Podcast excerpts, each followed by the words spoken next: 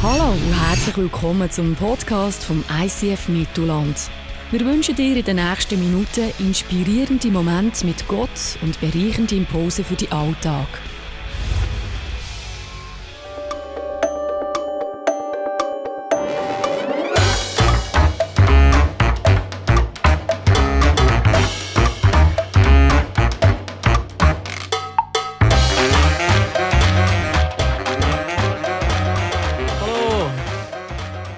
Danke, dass ich da sein.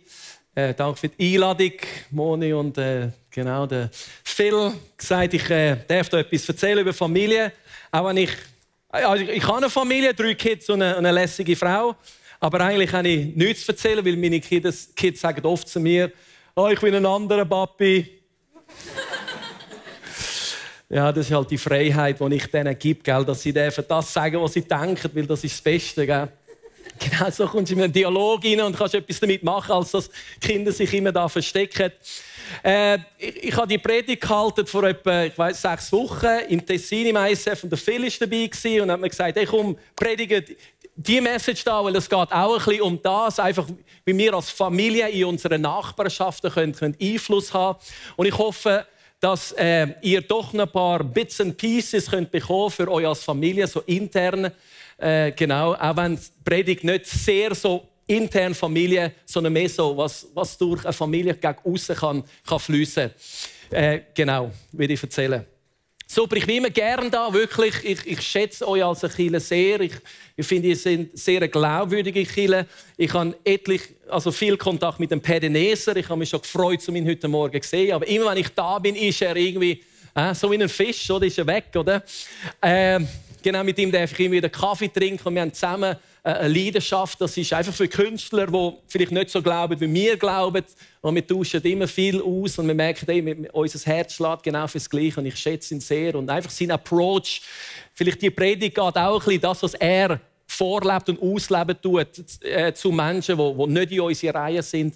Auch mit dem Simon Hessel schätze ich immer wieder sehr, wenn ich mit ihm unterwegs bin, was sie als Family für einen Impact haben, auch sozial einfach hervorragend. Und mit dem Phil habe ich da, darf mal da außen mal ein Subway, so ein fettes Teil essen und er hat mir ein paar Geschichten erzählt, einfach wie er als, als als Mann, als Mensch einfach außerhalb von der Kirche einfach Einfluss nimmt und, und ein offenes Ohr hat, offenes Herz hat für, für Menschen. Und, und wirklich dort aus im Sabbat habe ich angefangen zu heulen, wo er mir eine Geschichte erzählt hat, wo einfach seine Auseinandersetzung mit, mit so Menschen und wie er Wert anderen Menschen kann vermitteln kann. Und ich hoffe, äh, dass, dass ich das für euch auch darf sein heute Morgen. Super. Also im Alten Testament ähm, hat man irgendwie so ein Szenario gehabt, dass Gott ist im Himmel war und Gott hat sein auserwählte Volk gehabt, oder das, das äh, Volk Gottes, wie wir das kennen aus dem Alten Testament. Und Gott hat zu dem Volk gesagt, die zwölf Stämme Israels, hat gesagt, sondert euch ab. Weil, weil ihr habt mein Tora, ihr habt meine Gebote, oder? Ihr, ihr, ihr, ihr wollt mir ähnlich werden. Und ich will, dass ihr als Volk äh, euch ganz nach mir könnt ausrichten. Also sondert euch ab von den Menschen, die nicht an mir glauben. Oder? Macht euch heilig. Oder? Sondert euch ab. Weil ihr in meinen Augen Apfel, ihr seid ein auserwähltes Volk. Und wir kennen auch die Stelle vom äh, Psalm 1, wo der David sagt, dass, dass wir als Volk Gottes sitzen nicht in der gleichen Reihe mit den Heiden, mit den Menschen, die nicht an Gott glauben. Also wir entziehen uns. Und es gibt eine Diskrepanz zwischen dem Volk Gottes und einem anderen Volk die Heide. Und das Bild da, die Abfalltüte da, symbolisiert die Menschen, wo jetzt im Alten Testament oder nicht Gottes Volk sind. Sie sind in der Sünde, sie sind abgeschnitten vom Volk Gottes, vom Tora und vom dem Segen Gottes. Oder? Da auf die eine Seite die Heide und auf die andere Seite das Volk Gottes.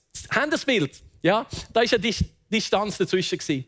Und das Ziel von Gott ist eigentlich edel gewesen. Er hat gesagt, wenn mein Volk nach meinen Prinzipien leben, oder, werden sie zur Inspiration für Menschen, die fern sind von mir. Also die Menschen da werden überall schauen und sie werden neugierig werden, werden sehen, oh, die dort leben irgendein edleres Leben. Sie haben irgendwie Zugang, ich weiß nicht, zu mehr, was auch immer, ihnen geht es besser, wegen diesen Prinzipien von Gott. Und dass sie sich würden am Volk Gottes anschliessen. Das wäre das Ziel gewesen. Das Ziel von Gott war nie, die zwei Gruppen auseinanderzudriften, mehr und mehr, sondern die zusammenbringen. Aber Gott ist im Himmel mit Jesus und der Heilige Geist, schauen ab und sagen, hey, wir haben eigentlich ein Problem, oder? Die Heiden, irgendwie, die lassen sich nicht so inspirieren von meinem Volk, weil mein Volk macht oftmals das, was, was sie nicht müssen machen, was nicht im, im Gesetz steht. Also sie wenden sich mehr und mehr ab, distanziert sich mehr und mehr von meinem Volk. Und mein Volk selber eben haltet sich nicht immer an meine Prinzipien. Und Gott hat gesagt, wir müssen irgendwie, Jesus und der Heilige Geist, einen Plan B haben. Wir müssen irgendwie einen Plan B haben. Und dann vor 2000 Jahren haben sie einstimmig abgestimmt, demokratisch. Gott und der Heilige Geist haben zu Jesus gesagt, Jesus, du gehst auf die Welt, du wirst Fleisch und Blut, oder? Wir senden dich jetzt auf die Welt. Genau. Und das haben wir gefeiert vor ein paar Monaten, Weihnachten. Ich glaube immer noch, ich fühle mich immer noch wie Weihnachten mit den grossen Jacken und so. Aber eigentlich haben wir Sommer. Das haben wir gefeiert vor sechs Monaten. Was haben wir gefeiert vor sechs Monaten? Eine, A, eine, eine, neue Zeit haben wir eigentlich gefeiert. Das Neue Testament, die neue Ära von dem Neuen Testament. Und was ist im Neuen Testament passiert? Ich will das da illustrieren mit ganz viel wertvolle Sachen oder eben nicht so wertvoll. Genau, das ist Abfall. Die Sünde, die Menschen, die in der Sünde gelebt haben, was ist passiert? Jesus, wo Gott war, das heißt in Philipper 2, der, wo Gott war, der ist gleichgestellt mit Gott. Was hat Jesus gemacht? Er ist abgestiegen. Er hat den Himmel losgelassen. Er hat sich erniedrigt und ist zu einem Mensch geworden. Es heißt jetzt sogar, er ist zu einem Sklav geworden. Er ist Mensch geworden. Er ist dann schlussendlich gestorben, heißt in Philipper 2, am Tod. Aber ich rede jetzt einfach mal von dem Niedergang. Wir kennen alle die Stelle von Johannes 1, wo es heißt, Jesus ist Fleisch geworden, Fleisch und Blut. Und er ist mitten unter den Menschen gelaufen. Was hat man sogar von Jesus gesagt? Menschen haben gesagt, Jesus ist ein Freund der Sünder. Ein Freund der Sünder. Also, haben ihr das Bild Alttestament, Distanz, Diskrepanz, Abstand? Neutestament, Jesus steigt ab, Philipper 2, eine von meinen Lieblingsstellen in der Bibel. Und er wird Mensch. Johannes 3, Vers 16. Gott hat die Welt so geliebt. Jesus hat die kaputte, knickte, leere Menschen gesehen, die sich fühlen wie, wie ein Stück Abfall. Jesus sieht die Menschen und er liebt sie so sehr, dass er wird genannt, genannt ein Freund von diesen Menschen, von diesen Sündern. Das Neue Testament. Willkommen im Neuen Testament. Ich weiß nicht, warum das oftmals, also mir ist so in meiner Kindheit, in der Kirche, wo ich war, bin indoktriniert worden, dass wir sind irgendwie etwas Besseres als die Welt. Wir sind ein auserwähltes. Wir sind geheiligt worden. Wir sind anders. Wir sind besser als die Welt.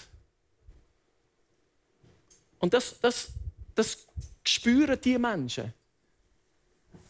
Oder von Jesus ist gesagt worden, er ist ein Freund von den Sünder. Wieso? Weil er abgestiegen ist. Und wir, neutestamentliche oder Kirchen, haben das Gefühl, wir müssen Abstand halten. Und das ist eigentlich wieder wie das Alte Testament.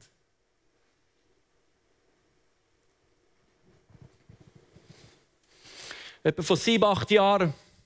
Meine Frau ist irgendwie mit ein paar Frauen weg und wollte heimkommen für eine bestimmte Zeit und sie ist nicht heimgekommen. Und dann eine halbe Stunde später habe ich sie angerufen und ich konnte sie nicht erreichen. Eine Stunde später nochmal angerufen, ist sie immer noch nicht äh, äh, erreichbar gewesen. Anderthalb Stunden immer noch nicht. Und es hat gestürmt draussen. Sie musste mit dem Auto heimkommen. Und zu dieser Zeit bin ich ein Pastor in einer Kirche.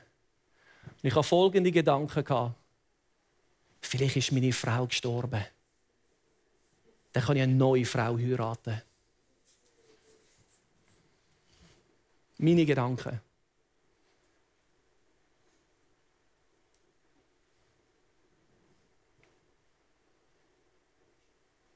Und da sind wir und sagen zu der Welt, dass wir etwas besser sind. Schäme mich. Ich komme nicht daraus, dass wir Christen oftmals wollen, auch aufsteigen Jesus, Philippe 2, er ist abgestiegen. Abgestiegen zu den Menschen. Und wir Christen wollen aufsteigen. Wir wollen uns erheben, wie von einem hohen Ross. Das Neue Testament geht zum Abstieg. Eins werden. Mit Menschen in unserem Umfeld. Und das ist ja das, was ihr als Killer auch, auch, auch macht oder anschaut, auch mit dem Phil und seinem Team, das Missional Community, dass ihr sagt, hey, in unseren Nachbarschaften, wir wollen Johannes 3, Vers 16, wir wollen, wir wollen genannt werden Freunde, Freundinnen von diesen Menschen in unserem Umfeld, die wertvolle Menschen.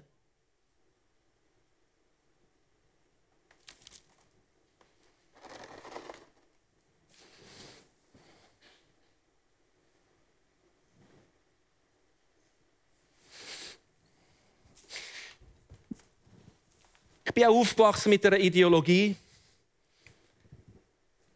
von der Kontamina Kontamination. Kennt ihr das Wort? Säkularisierung. Das war ein Schlagwort. Man muss Distanz suchen, sonst ist die Gefahr da von der Kontamination. Also die Welt kann meinen Glauben vergiften. Ich könnte ja vom Glauben abkehren. Also darum muss ich mich oder, der Gesellschaft, die Welt, die Sündhaftigkeit entziehen. Und ich rutsche zurück in dem alttestamentlichen Gesinnung.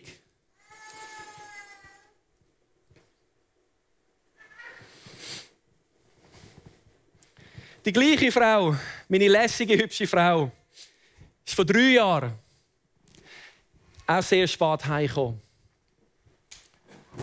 Sie schafft als Krankenschwester, oftmals auch Spatschicht. Und das sind vier Jahre dazwischen. Und vor drei Jahren, wo sie nicht heimgekommen ist, habe ich sie vermisst. Und versteht ihr, das ist nicht, das ist nicht so gekommen.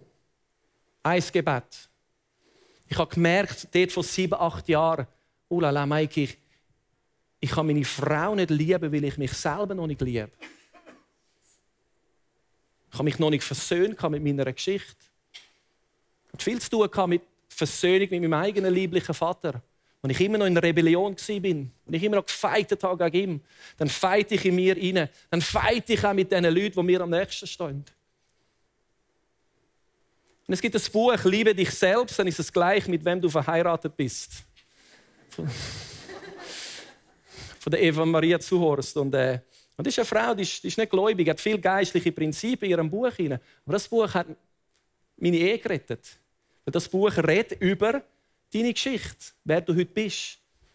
Und das ist auch noch ein Punkt, oder? Von diesen Menschen da, also wo, wo fern sind von Gott, kann man so viel lernen. Und eine Frau, die nicht da wird hocken mit uns, schreibt das Buch und es verändert mein Leben. Meine Frau sagt heute, wenn sie da wird stehen, gesagt, ich habe zweimal Nein, äh, sie würde sagen, der Mikey, den sie heute hat, ist nicht der gleiche, den sie vor 14, 15 Jahren geheiratet hat. Der ist komplett anders. Und das hat viel zu tun mit Identität und Aufschaffen von der Vergangenheit und Loslassen, Versöhnung. Okay, um das will ich eigentlich gar nicht genau vertieft eingehen. Aber das hat auch zu tun mit Familien. Oder wieso brechen auch so viele christliche Familien auseinander? Unsere Statistik von, von Scheidungsraten ist gar nicht viel besser als, als die von von der, von der nichtchristlichen Szene. Also da haben wir auch viel, viel Aufgaben, einfach zum an uns zu arbeiten. Hat viel zu mit Identität. Nehmt vielleicht das, das mit auf eurem Weg. Meine Frau kommt nicht heim.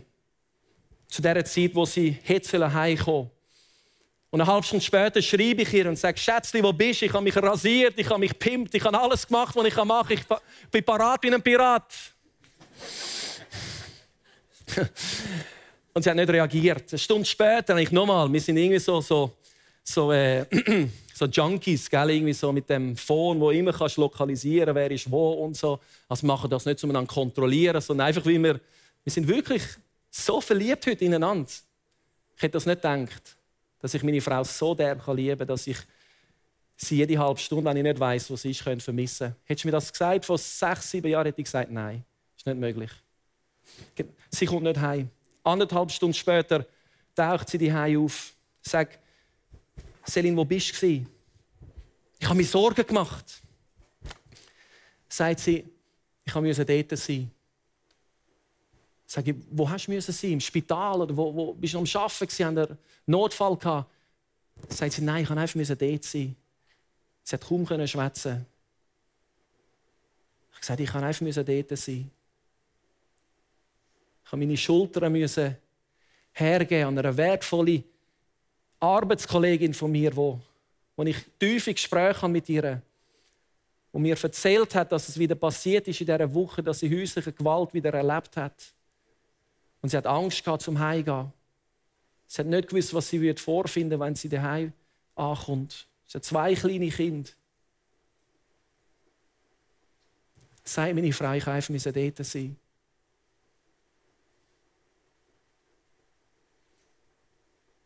Meine Frau hat zu ihr gesagt, du weißt, wo wir wohnen, wenn du musst heute Abend flüchten kannst du zu uns kommen. Verstehen Freunde, wenn wir auf Augenhöhe gehen mit wertvollen Menschen in unserem Umfeld, wenn wir wie Jesus absteigen und Leute in unserem Umfeld nicht das Gefühl geben, dass wir etwas besser sind, weil wir sind eh kein Dreck besser. Jesus ist edel, Jesus ist süß, Jesus ist Hoffnung. Aber wir sind so noch kontaminiert, selber mit Sünden. Wir sitzen genau noch da. Und wenn wir auf Augenhöhe gehen mit diesen Menschen in unserem Umfeld, was passiert dann? Dann entsteht da Vertrauen. Dann entsteht da eine Offenheit, eine Ehrlichkeit, dass Leute uns fangen da Sachen offenbaren, wo sie vielleicht noch nie jemandem erzählt haben. Das hört meine Frau sicher sechsmal im Jahr. Das, was ich dir jetzt sage, das habe ich noch nie jemandem erzählt. Und jetzt zurück zu diesem Punkt der Kontamination und der Säkularisierung. Freunde, haben wir wirklich das Gefühl, wenn wertvolle Menschen, wo, wo für diese Menschen hat Jesus den Himmel aufgegeben, auf die Erde gekommen, er ist eins geworden mit diesen Menschen, er ist genannt worden, the friend of sinners. Wenn diese Menschen ihre tiefsten Geheimnisse uns offenbaren, weil sie sich wertschätzt, angenommen fühlen, hast du das Gefühl, das könnte unser Glauben kontaminieren? Also wenn wir Ja da dazu sagen, dann, dann haben wir ein anderes Problem. Aber ich glaube, die Antwort ist Nein. Nein. Was macht es mit uns? Es stärkt sogar unseren Glauben.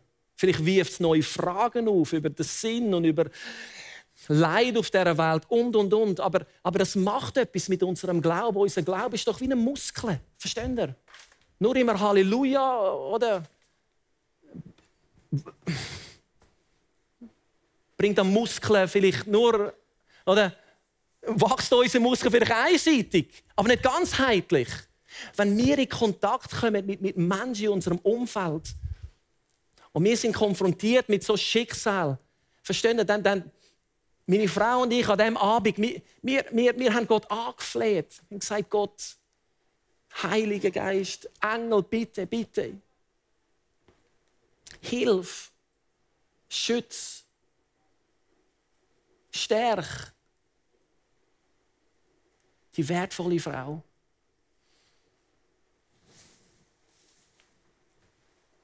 Und darum willkommen im Zeitalter vom Neuen Testament. Und wir die Lügen da von der Kontamination, von der Säkularisierung einfach hinter uns schaufeln, hinter uns löhnt und wir sagen, hey, wir als Families, du und ich, als, als Brothers and Sisters, tauchen einfach ein in dieser Gesellschaft auf Augenhöhe. Und was machen wir in dem Moment? Wir sehen den Mensch nicht ihre Sünde.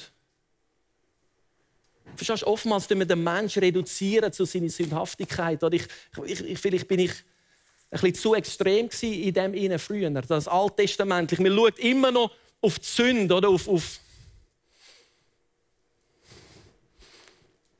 auf die Symptome. Oder Haben die gewusst, dass 75 Prozent von Frauen, die in der Prostitution arbeiten, sind missbraucht worden als Kinder? Und haben die gewusst, dass 90 Prozent der Männer, die in Gefängnissen sind, das ist jetzt eine Statistik von Amerika, haben keine Väter oder haben gewalttätige Väter gehabt.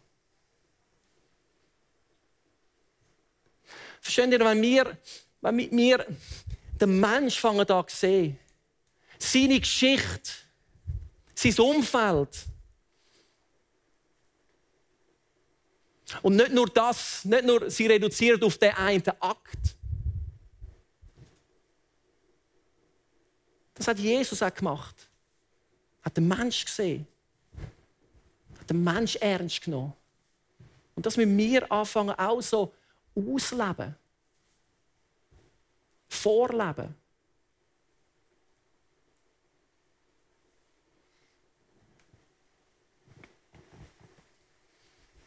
Weil das spüren die Leute. Das spüren die Leute in unserem Umfeld.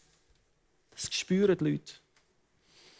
Schauen wir auf das Symptom oder, oder, oder Johannes 3, Vers 16. Hey, ich, ich, hey, ich liebe dich. Hey, ich liebe dich.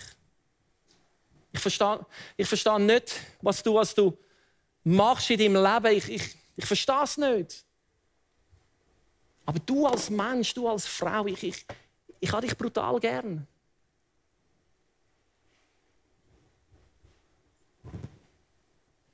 Ich liebe so meine schwulen Freunde zu umarmen und ihnen zu sagen, ich liebe dich. Roger, ich liebe dich. Es ist einfach so eine richtige Umarmung geben.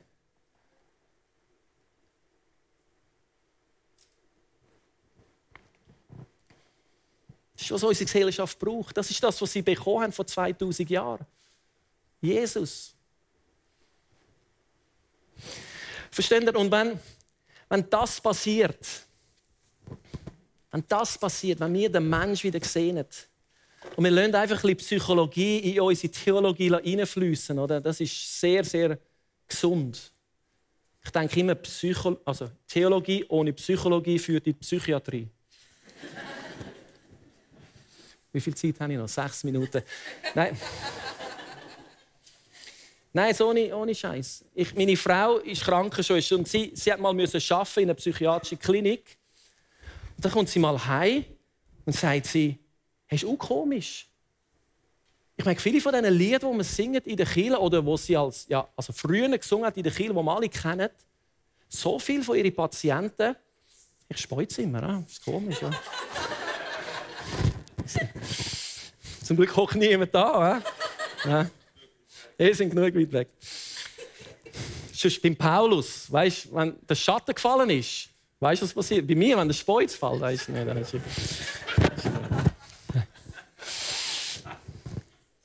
Und sagt sie, hey, viele von denen kennen die Lieder, hören die Lieder, singen die Lieder. Es war sehr überrascht, einfach wie viele Leute aus, aus unserer eigenen Reihe irgendwann einmal da müssen wir, da müssen wir schon, wir als Christen müssen wieder, wieder genau, ein bisschen offen sein für Psychologie. Halleluja. Und das nicht verteufeln. Genau. Wenn wir das, das machen, wissen was dann passiert? Dann die Leute in unserem Umfeld fühlen sich, wie ich gesagt habe vorher, vertraut und, und, und offen uns gegenüber. Und dann was meine Frau immer wieder hört für andere Frauen ist, was würdest du machen? Was, was, würdest, was, was würdest du machen? Du hast gehört von meinen Eheproblemen, du hast gehört von meinen Depressionen. Ich, ich habe dir erzählt von, von meinem Part-Time-Lover, ich habe dir erzählt von, von häuslicher Gewalt. Was willst du machen? Ist das nicht die schönste Frage, die wir Christen hören können? Da stehen wir gerade auf und mit der grossen Bibel. Was willst du machen?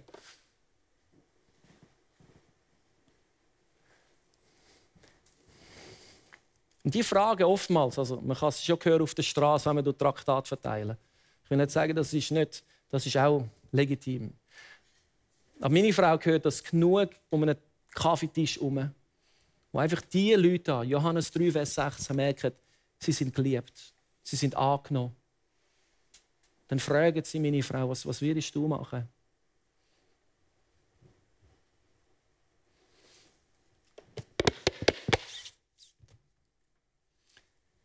Können wertvolle Menschen anfangen zu füllen mit diesen Prinzipien von Jesus, die so edel sind. Und die Prinzipien hören wir immer wieder in der Kirche. Wir singen davon. Wir kennen sie in- und auswendig.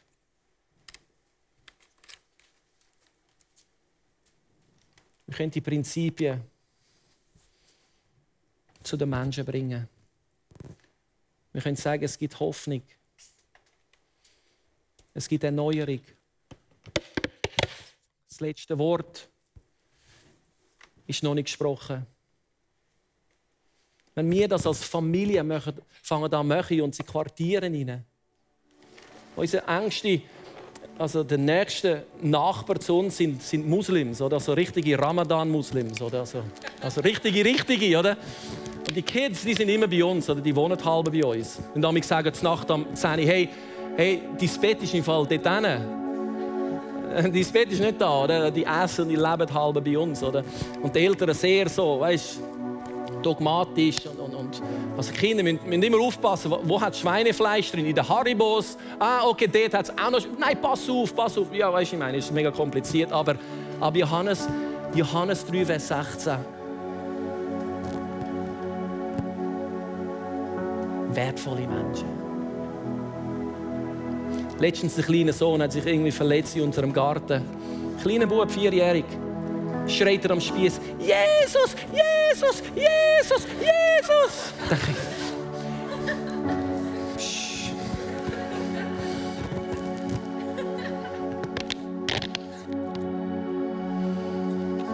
Ich bin so stolz auf euch als Kirche, dass ihr nicht nur Organisationen wie Media unterstützt weltweit, sondern ihr sagt auch, ihr wollt Ministerial Communities auch machen, da in unserer Nachbarschaft.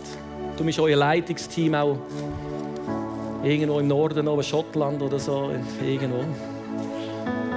Dass sie sagen, die wollen einfach als Church einen Impact haben in eure, in eure Nachbarschaften.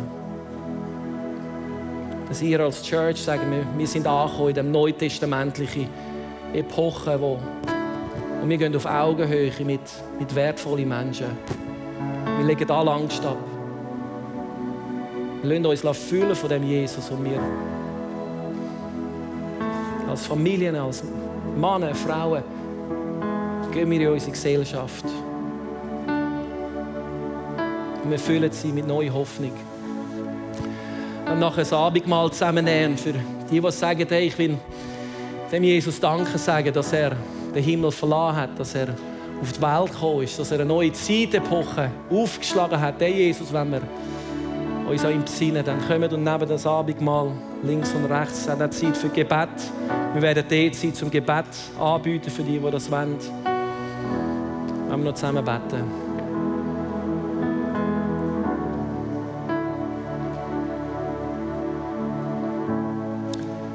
Jesus, du bist so süß, Jesus.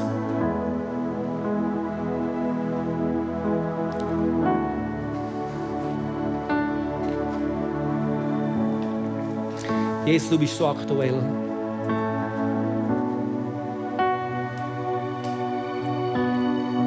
Ganz viele Menschen leben mit zu viel Last auf ihre Schultern.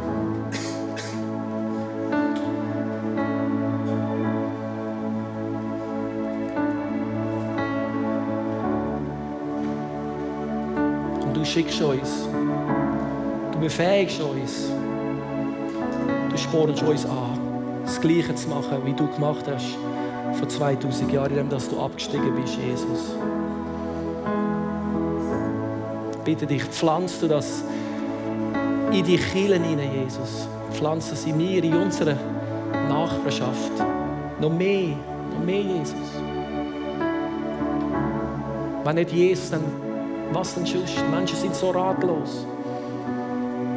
Viele von diesen Menschen, vielleicht würden noch nicht da ins ICF Mittelland kommen, du kannst an ihrem Kaffeetisch sitzen und kannst das ausleben, was wir heute Morgen gehört haben.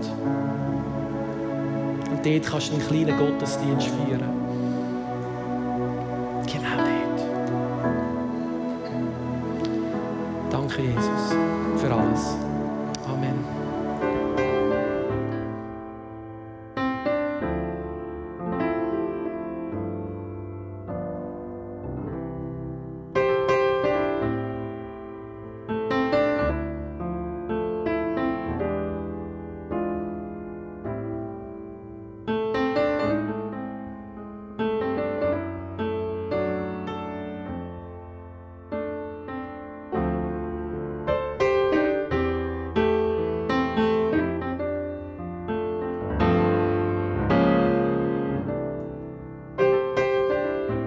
Hat dich das Podcast angesprochen, bewegt oder hast Fragen?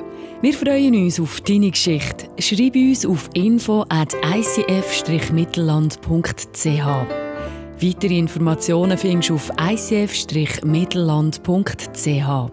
Dazu hast du die Möglichkeit, eine von unseren begeisternden Celebrations live zu erleben.